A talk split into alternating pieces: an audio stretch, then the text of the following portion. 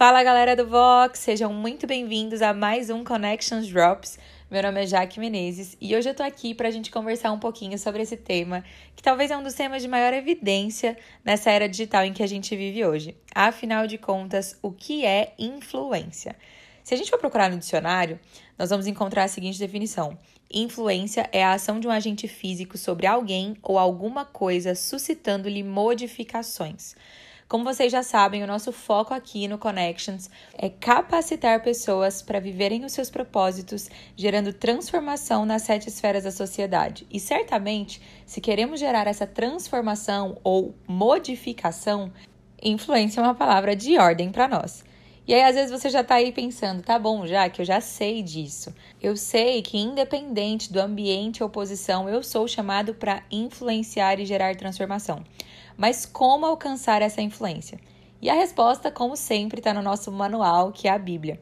E eu sei que pode até parecer meio controverso tentar aprender sobre influência na Bíblia em uma era onde basicamente o influenciador é definido por engajamento e seguidores. Mas será que isso é realmente influenciar? E com certeza, lendo as Escrituras, nós vamos entender que não que não é só o número de seguidores ou alcance que você tem, que influência vai muito além disso.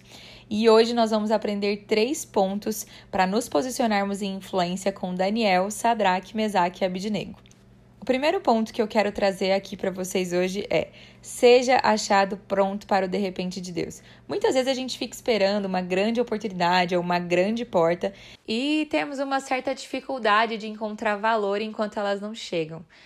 Mas lendo Daniel, nós vamos entender que ele começou a construir a influência dele muito antes dele estar ali ao lado do rei. Na verdade, o que levou ele até esse lugar foi justamente o que ele já era. Quando Nabucodonosor conquista ali Judá, uma das primeiras coisas que ele faz é pedir para que um dos chefes dos oficiais dele trouxesse ali alguns israelitas da família real e da nobreza.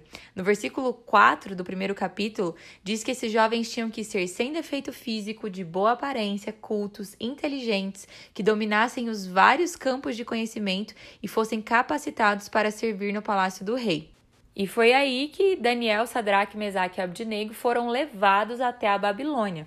Ou seja, eles já estavam prontos, já eram cultos, inteligentes, dominavam vários campos do conhecimento, se cuidavam, tinham boa aparência, foram achados capazes de ocupar essa posição.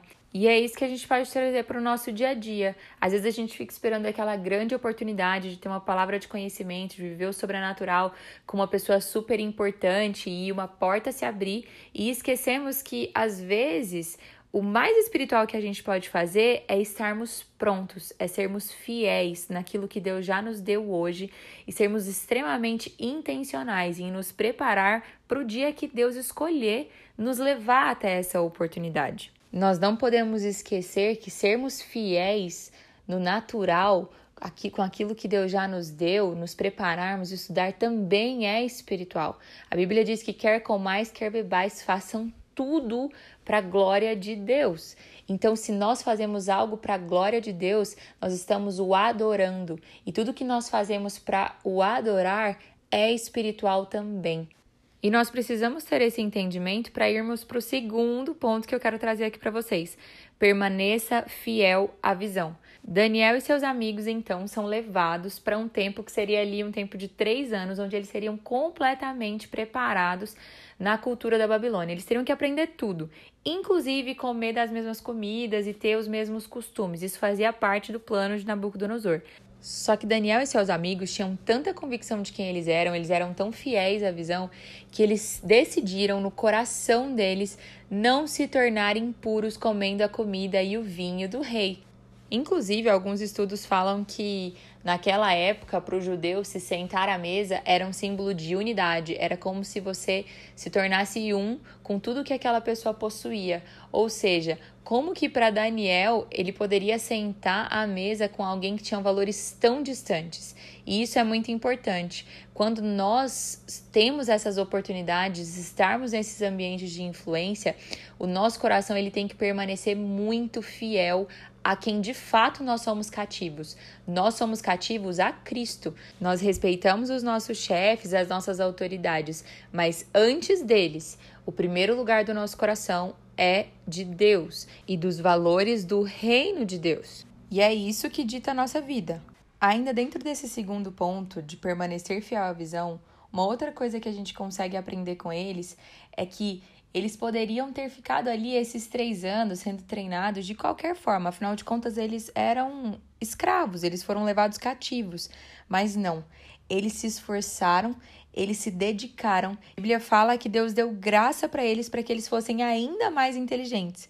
E o resultado disso foi que ao final do tempo estabelecido pelo rei, esses jovens foram se apresentar a Nabucodonosor e a Bíblia vai falar que quando o rei conversou com eles, ele não encontrou ninguém comparável a Daniel, Sadraque, Mesaque e Abdinego, de modo que eles passaram a servir o rei. E o rei lhes fez perguntas sobre todos os assuntos que exigiam sabedoria e conhecimento e descobriu que eram dez vezes mais sábios do que todos os magos e encantadores de todo o seu reino. Nesse momento, eles passam a servir o rei, então eles estão ali muito mais próximos. Eles já não estão ali só no reino, mas eles estão próximos ao rei, exercendo uma posição de muito maior influência ali e nos mostrando muito o princípio da mordomia. Eles poderiam ter feito qualquer coisa com esses três anos, mas eles pegaram aquilo que Deus deu para eles e foram bons mordomos. O que nos leva para o nosso terceiro e último ponto: construa a influência onde realmente importa.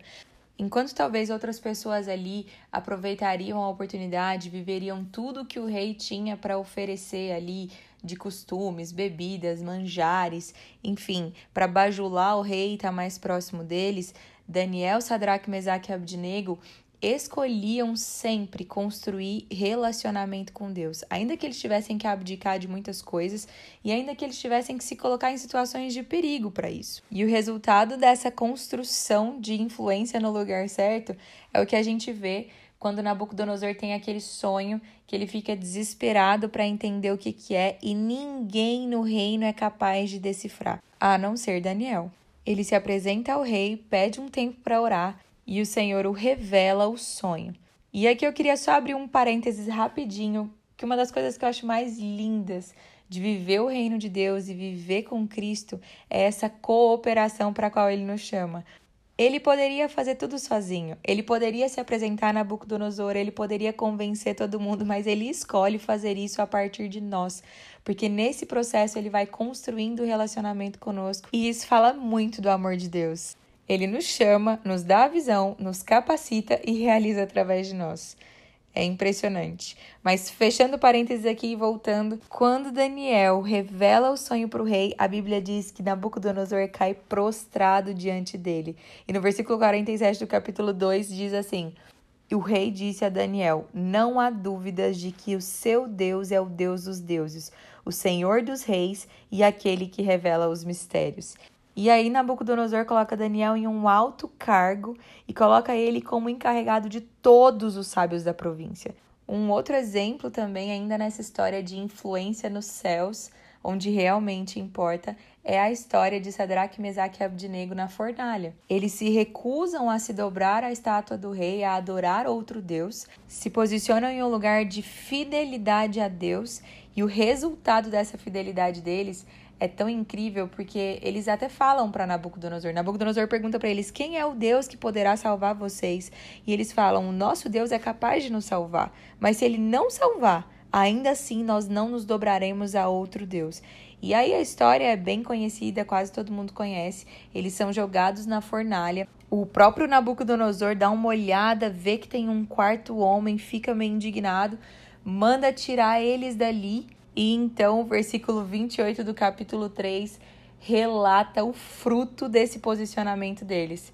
Nabucodonosor diz: Louvado seja o Deus de Sadraque, Mesaque e Abednego, que enviou o seu anjo e livrou os seus servos. Eles confiaram nele, desafiaram a ordem do rei, preferindo abrir mão de sua vida a prestar culto e adorar a outro Deus que não fosse o seu próprio Deus. Por isso eu decreto que todo homem de qualquer povo, nação e língua que disser alguma coisa contra o Deus de Sadraque, Mesaque e Abednego seja despedaçado e sua casa seja transformada em monte de entulho, pois nenhum outro Deus é capaz de livrar alguém dessa maneira. Isso sim é ter influência. Você conseguir ter um posicionamento que reflete tanto o céu e apresenta tanto quem Deus é para as pessoas, que gera uma transformação não só na sua vida e na vida daqueles que estão próximos, mas em todo um povo. Então, relembrando, seja achado pronto para o de repente de Deus, permaneça fiel à visão, construa influência onde realmente importa. Esses são os três pontos sobre influência que nós podemos aprender com Daniel, Sadraque, Mesaque e Abidnego. É isso, eu espero que vocês tenham gostado, que de alguma forma isso acrescente algo na vida de cada um de vocês. E a minha oração é para que o Espírito Santo traga revelação e nos capacite e nos posicione em influência. Uma ótima semana para todo mundo e até o próximo.